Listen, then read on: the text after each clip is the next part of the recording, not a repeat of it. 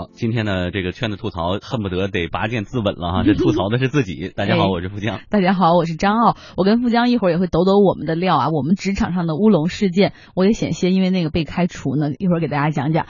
常在河边走，谁能不湿鞋？一时的不拘小节，可能会酿成职场的大祸。呃，傲姐用的词儿非常讲究，不拘小节。其实啊，说没长心，对，实际点就是脑子短路了。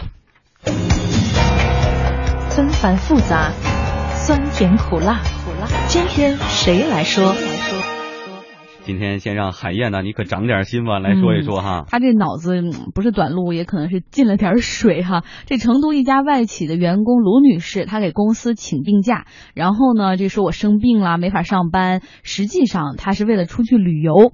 好吧，你自己出去玩，玩的开心就得了呗，是吧？对他撒谎，首先在其一了。但是你如果撒谎撒的一个很圆满的谎，公司也是不知道的，神不知鬼不觉，你可以玩的很好，还可以拿着薪水。可是偏偏这时候，这个卢女士脑洞大开，就将一张自己度假的度假的照片发到微信朋友圈里了。哎呀，晒幸福。结果在旅行，结果也忘了屏蔽公司的相关负责人了。这负责人看到之后，马上非常有法律意识，截屏，把这个截了个屏，他出去玩的这个照片，然后同时去公证处办理了一个微信朋友圈的截屏公证。你看这人，你看滴水不漏吧？真的是。然后凭借这个这个公证，然后最后公司成功的解聘了这名涉嫌骗假的卢女士，而且不用支付任何的。补偿对呀，你看我们有取证了哈，然后很多网友看到这条新闻都是有人说说就因为请假出去旅游你就开除了，这合适吗？但有网友替这家公司解释说说公司开除你并不是因为你撒谎，而是因为你的智商可能有点问题。对，站在公司的角度，你可以骗我，但你不能藐视我啊！这么 你骗了我手段，你还要在我面前告诉我，你看我骗你了，怎么这不行啊？所以呢，不谨慎啊，疏忽大意。造成的职场乌龙，一时的脑子短路，这种情况你遭遇过吗？或者你看到身边的小伙伴有什么血淋淋的这些案例？欢迎告诉我们。登录经济之声天下公司的微博微信，十六点四十五分，两张电影票送给大家。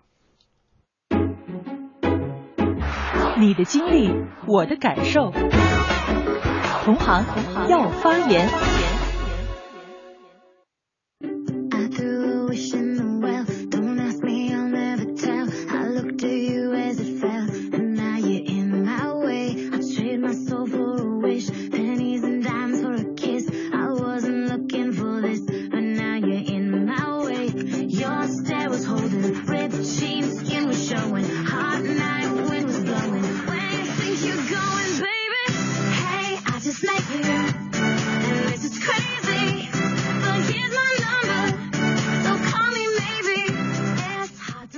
我们先说听众朋友的，还是先说我的？先说你的吧。好，我在我上一家供职的单位，然后有一你是跟自己有仇吗？你这么着急 说你自己？没事儿，没事儿。启发一下大家，抛砖引玉嘛。然后我一个同事出差了，然后跟我说让我帮他发一下节目。他特别谨慎的一个人，然后当天晚上六点钟左右还提醒我一下说别忘了发节目，因为我们这个节目是到晚上十二点可能会要就是技术统一审核通过，然后第二天早上六七点钟要播。然后我还回答哎呀没没问题，放心吧，你好好出差吧。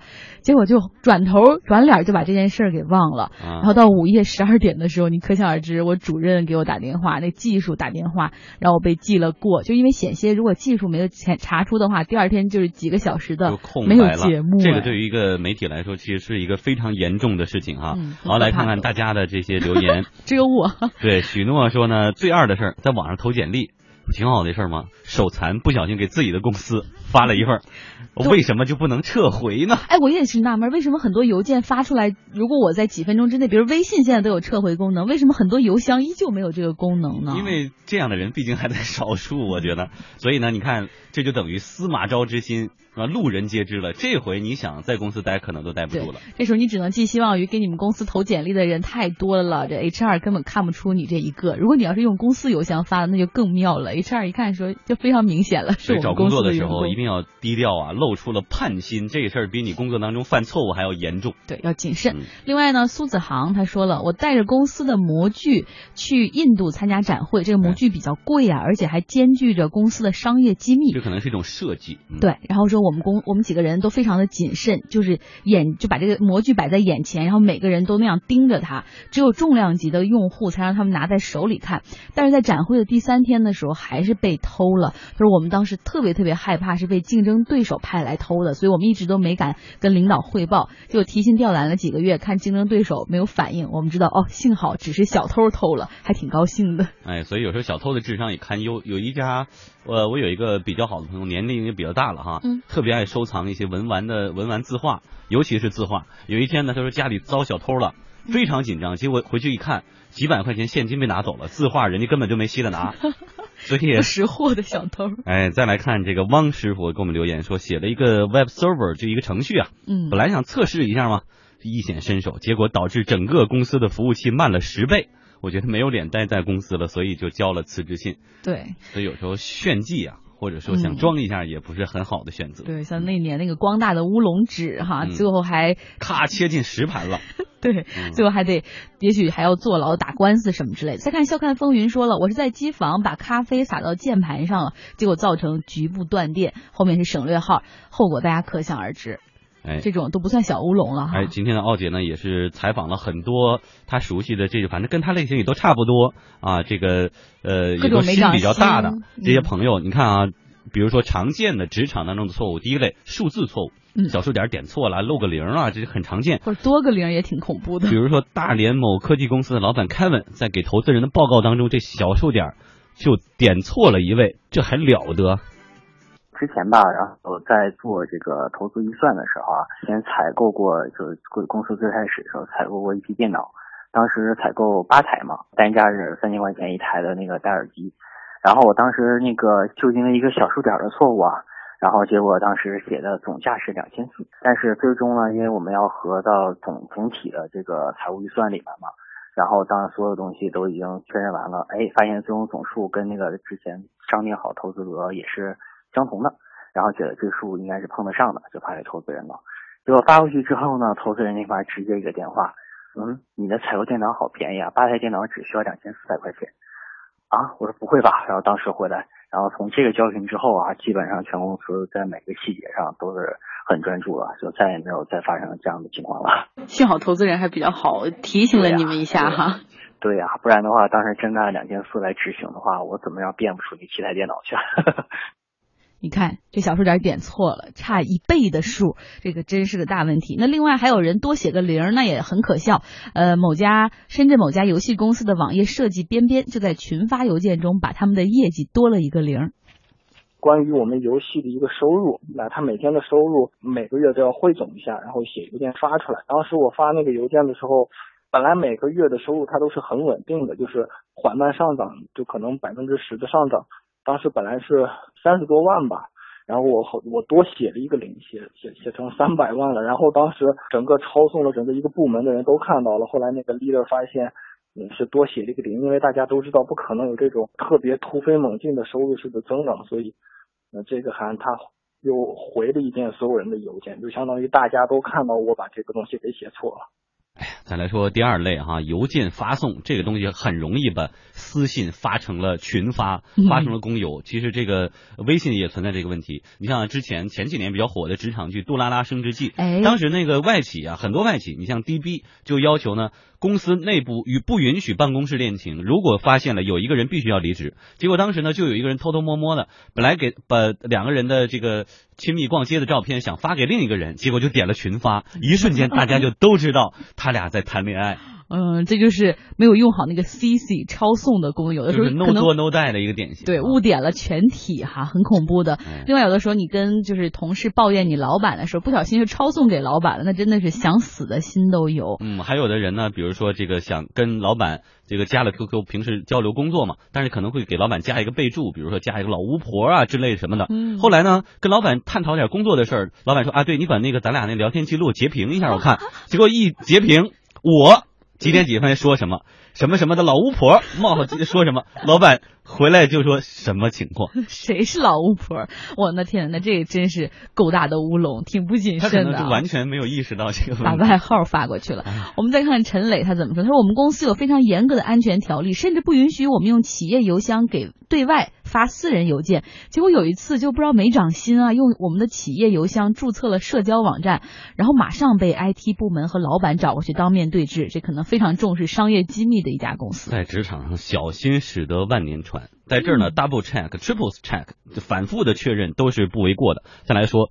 设备故障，你看啊，我们有一位听众叫小鱼，他的老板呢，某次受邀参加一次微课堂的线上分享，就直播线上直播，就你录下来，回头给大家一起来看一看吗？后来呢，那家公司忘了点录入键了，这员工太二了，结果导致的是老板白说了五十分钟。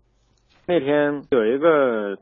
在线的课程啊，本来是一部分是现场的，然后还有一部分就是他要给录下来。就是有的人可能是当时没有在线看直播，他们后面会通过一个就是在线的网站啊，还有就看以前那个回放。结果那天直播也挺好的，就是后面就这个在线的一个课程他没录进去，结果就回看不了。一个是我先联系一下讲相关课程的他们老师，让他们能不能有机会在电脑前再录一下。啊，另外一个就是希望把他们那个资料，就是能够共享一下。哎，你看这种一旦出了事儿，非常的慌张。咱们有好多记者的同行去跑会，录音机没开呀，录音笔没开呀，或者没电了，录着录着没电了，不知道后半段想用的时候用不了了，就只能找其他媒体的。你那天是不是也在呀？把录音给我用一下呗。对，但这时候非常之跌份，人家想说你连设备都不专业，你的内容能专业吗？我们再来看第四种，就是年月日上的疏忽，这特别容易在年初的时候搞混。比如说去年。今年一五年，对一六年就完全忘了哈。我们还是说边边这某家游戏公司的网页设计，他有一次在上线新营销的这个网页时，就忘了改年月。就是我们做游戏的时候会有一些游戏的活动，嗯，正好是一五年的一月份，然后他那个活动的时间是一月的几号到一月的几号，然后因为当时刚过完年，还停留在一四年的时候，所以就把那个时间写成了一四年的一月到几号，然后那个活动当时。我也没检查出来，运营也没看到，直接就到线上，呃，上了可能有两天吧，玩家给发现，就是玩家看到的活动就是一四年的一月几号到几号，并不是一五年的一月几号到几号。哦，就等于说你发布的时候就意味着已经过期了，是吗？他们就会以为这个活动可能就是一四年的，不是一五年。我们几个 leader 也看到了，然后还专门叫过去把这个事儿说了一下，就是说以后运营也好，设计也好，上线的时候都要再检查一遍。嗯，其实尤其是填一些重要的表格的时候，嗯，真的很容易出错。好多的这些设置呢，包括你要是呃本人不能去，得委托谁？委托人是谁？受托人是谁？经常就填反了。对，像我们逻辑不清的人搞容易搞错哈，所以这时候多多检查几遍总是没错的。大家可以登录经济之声天下公司微博、微信互动吧。我是蒲森新，恒洁卫浴，中国卫浴的大品牌，买卫浴选恒洁。我是赵薇，厨房电器我选万和。热水器我更选万和，领先的我喜欢万和，让家更温暖。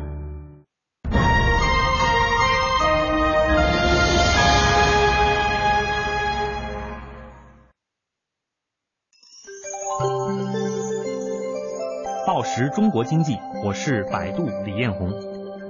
无论一个公司取得多么大的成功，都别放下危机意识，哪怕是片刻。最好永远都把自己当做一家胸怀远大理想的小公司。报时中国经济，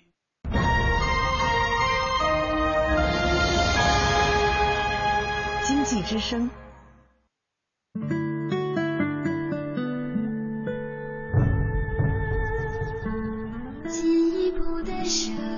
中央人民广播电台经济之声。业，商业有意思。半瓶水的创意，用一瓶水的钱买半瓶矿泉水，您会不会觉得亏呢？美国就有这样一个自来水公司，只卖半瓶水，销量却提升了六倍。原来这家公司发现，人们通常喝不完一瓶矿泉水，而那些扔掉的水加起来能解决八十万缺水地区的儿童饮水问题。于是公司改装了生产线，专门生产半瓶水。另外的半瓶水则捐给了缺水地区的孩子们。瓶子的外包装上印着缺水地区儿童的相片和二维码，扫一扫就能了解更多缺水儿童的信息。这售价两元的半瓶水一经上线，就获得了三百多家媒体的报道，公司的知名度大大提高，而销量也很快提升了六倍。好的创意会让公司名利双收，多点公益关怀，有时候比做广告更有效。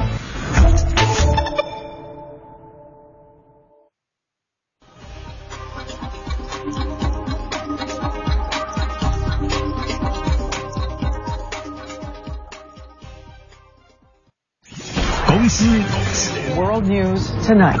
Apple announced its newest iPhones during a press event this morning. 是否能够帮助谷歌在手机方面的业务？人物做阿里巴巴，尽管我跟团队经常讲我们会有 future，但是我没想到会这么大。在中网已经十年了，很感谢大家。 And I've always wished that for myself. Stay hungry, stay foolish. 创新。 OK，OK，是环保理念的不断增强，低碳节能的新能源汽车。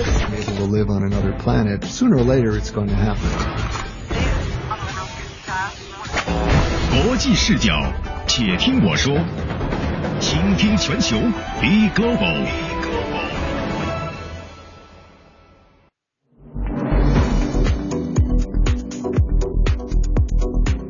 倾听全球，且听我说。今日重点：阿根廷服软。我们来到阿根廷的首都布宜诺斯艾利斯，现在是当地时间早上的五点三十二分。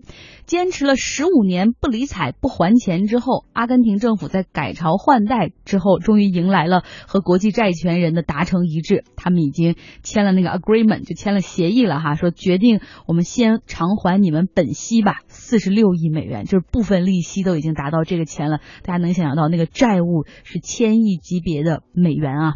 我们来看看事情的经过，要追溯到二零零一年，当时啊，阿根廷的经济衰退，然后股市大跌，公共债券的价格也是暴跌，然后这个国内的一些这个阿根廷国内的一些外资就大量的外流，逃回到美国、逃回到欧洲的都有。阿根廷的国际储备呢，还有银行的储蓄也是严重下降，这个金融危机是一触即发。当时阿根廷政府非常强硬哈，当即就宣布了说，我们要暂停去还这个近千亿美元要到期的外债，就我赖账不还了，到期连利息我也不付，现在就是没钱了。然后呢，这中间有一些美国的秃鹫基金，就是这些基金对冲基金，他们的手段就是非常的极端，他们就要你去赌一把，就赌迟早有一天你会还。所以呢，像美国的 NML 等资本公司就以超低价从一些债权人的手中买到了阿根廷的主权债券。然后呢，他们当时阿根廷其实政府后来也有点服软了，说我们有一个重组方案，大概就是重组了半天，我愿意还你们百分之三十的钱。但是这些秃鹫基金肯定是希望你能还的更多，他们才划算嘛，所以坚决是拒绝了这个重组方案，并开始在美国发起多个诉讼，就是只要你一天不还我钱，我就让你们在这个国际资本市场上没法融资。那当时呢，阿根廷的总统克里斯蒂娜就是那位很美的总统哈，他就态度很强硬说。那我们就选择违约呗，我们也绝对不和你们这些就是特别苛刻的秃鹫基金，就嗜血一般的秃鹫基金达成和解。结果这一来二去，十五年了，阿根廷一直都处在国际金融版图的孤岛上，根本没办法向海外去融资，然后他们自己发的债券在国外也是根本卖不出去，因为这政府信用太差了，然后外资也不愿意来这边投资，因为你想随时翻脸，连账都不还了，这样的政府可靠吗？所以这阿根廷的。经济情况大家可想而知，这贸易收支继续恶化，然后国内只能通过超发货币，结果造成的是通货膨胀，经济持续下滑，而且关键是百姓的这个购买力它也是持续下降的一个状态。那当时这僵持的状态，双方闹得有多僵？这些美国的秃鹫基金，他们就到处，比如说去加纳，然后让加纳的政府去扣留阿根廷的船只，然后如果不还钱就不放船，这样的事情都发生过。那转机呢，是发生在去年的。十一月，阿根廷大选，当时啊，这企业家出身的马克里他当选了哈。这马克里经验非常的，就从商经验非常丰富，他还是当过这个博卡青年的俱乐部主席，就是经验非常丰富在商界。他当时就是说，我是要重振阿根廷的经济。上任之后，哈，他对内取消了这个货币的外汇管控，同时呢，请用经济学家进入政府部门来主管金融啊、货币，然后对外他要恢复和这些秃鹫基金谈判，然后同时也跟这个美国的法庭进行沟通和交流，争取和解，然后吸引外国的投资者，力争用这种方法来刺激经济。那我们看看现在的方案是什么哈？现在的和解方案呢，基本上是会还钱，还百分之七十五左右。所以你看这些美国的秃鹫基金还是赌对了，从当年的百分之三十到百分之七十五，他们的收益还是比较可观的。那阿根廷政府呢，将在四月十四号之前，先先以美元现金的方式，向这几家秃鹫的对冲基金来偿还部分本息四十六亿美元。那整个这个大家知道，这千亿债务的级别其实还是不是很好还的。要解决接下来的债务法律纠纷，阿根廷还要筹集一大笔钱。他们准备说，一旦我们先把本息还上之后，然后我们呃等于说恢复了一定的信誉之后，我们会对海外发一百五十亿美元的新的主权债债权，就是我在发新债再去还旧债，然后这样看看能不能让这海外的融资金融环境好起来，等待这个阿根廷的经济环境好起来。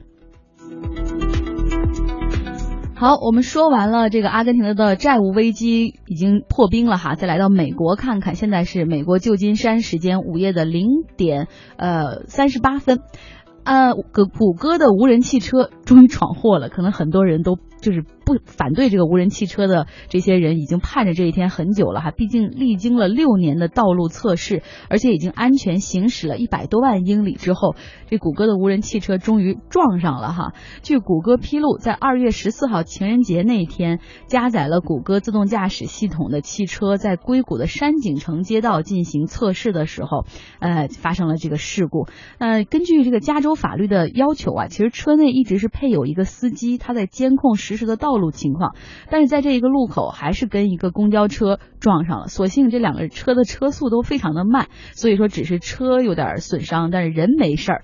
那据谷歌当时车内的这位司机回忆说啊，说当时我们这个谷歌的自动驾驶系统监测到说，预测说这个公交车会减速，但是公交车司机以为谷歌的这个汽车会减速，结果两个人都没减速，就这样撞上了。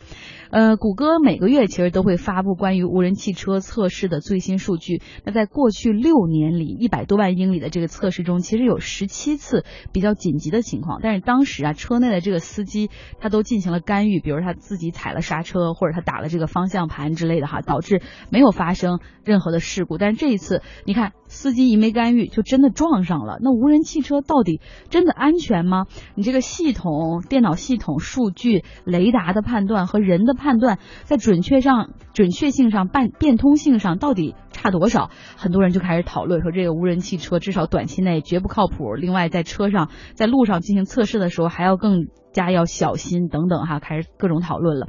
那同时呢，还有很多的无人汽车的厂商也是表示说，目前啊，从这技术的角度上来看，确实还存在问题，尤其是在冬天是一个很大的问题。大家都知道。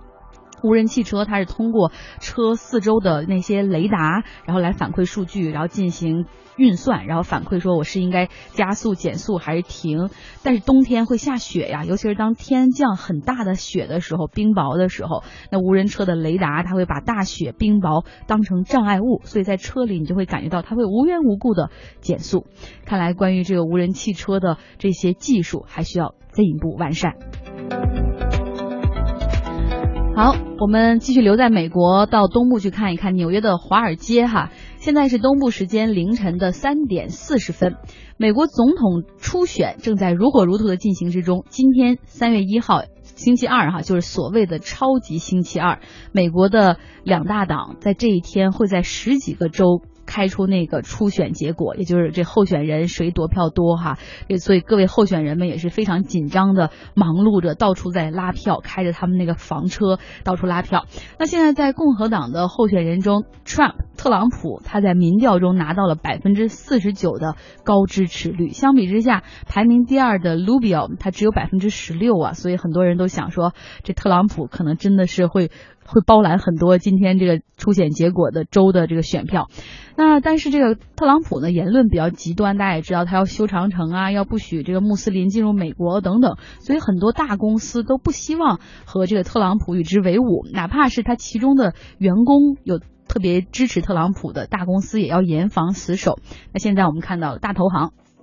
高盛就已经给他一名员工开了罚单了哈。这一名员工是非常支持特朗普的金融分析师 Luke，这高盛给这个 Luke 放了无薪假，而且是无限无薪假，因为这 Luke 呀，他是特朗普的死忠粉丝，不仅向特朗普的竞选委员会捐出了两笔钱，总共五百三十美金，基本上已经到达了那个捐助的上限了，而且还为特朗普在《纽约时报》上就写那种撰文的这文章哈，而且写用词非常之夸张，说只有选特朗普当总统，我们美国经济才能振兴，而且他当时用的 title 就是这个高盛的金融分析师，所以高盛就解释说，其实我们并不是有多恨特朗普，但只不过这个员工在媒体上发表评论文章的时候，他真的不应该用高盛分析师这样的身份，这会误导公众，以为我们高盛已经开始站队了。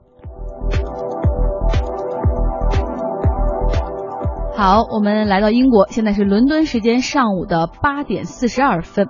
BBC 制作的英剧《夜班经理》已经推出了两集了，收视率非常的好，很好看啊，有百分之二十六点二的收视率，在晚上九点档的电视节目中独占鳌头。When a continent enters into chaos, that's when opportunities open up. Assassinations, fake terror plots, even the odd coup. 嗯，这个美英剧呢，《夜班经理》是根据畅销小说改编的哈，有两名大咖来主演。男主角这个夜班经理就是漫威超级英雄系列里面那个抖森，很多女生非常喜欢他。大反叛军火商是由《豪斯医生》中的 Mr. House 来主演哈。那讲述了一个退伍的英国士兵，他原本是在埃及某个大酒店做夜班经理，但是无意中啊接触到这个军火商人罗伯的一份情报，后来他就索性这个因为特别恨这个军火商人，就加入了英国的情报部门，然后最后再潜入到军火集团内部当卧底的一个故事哈，一个无间道类型的故事。看到两位大叔在屏幕上相爱相杀，让很多粉丝欲罢不能。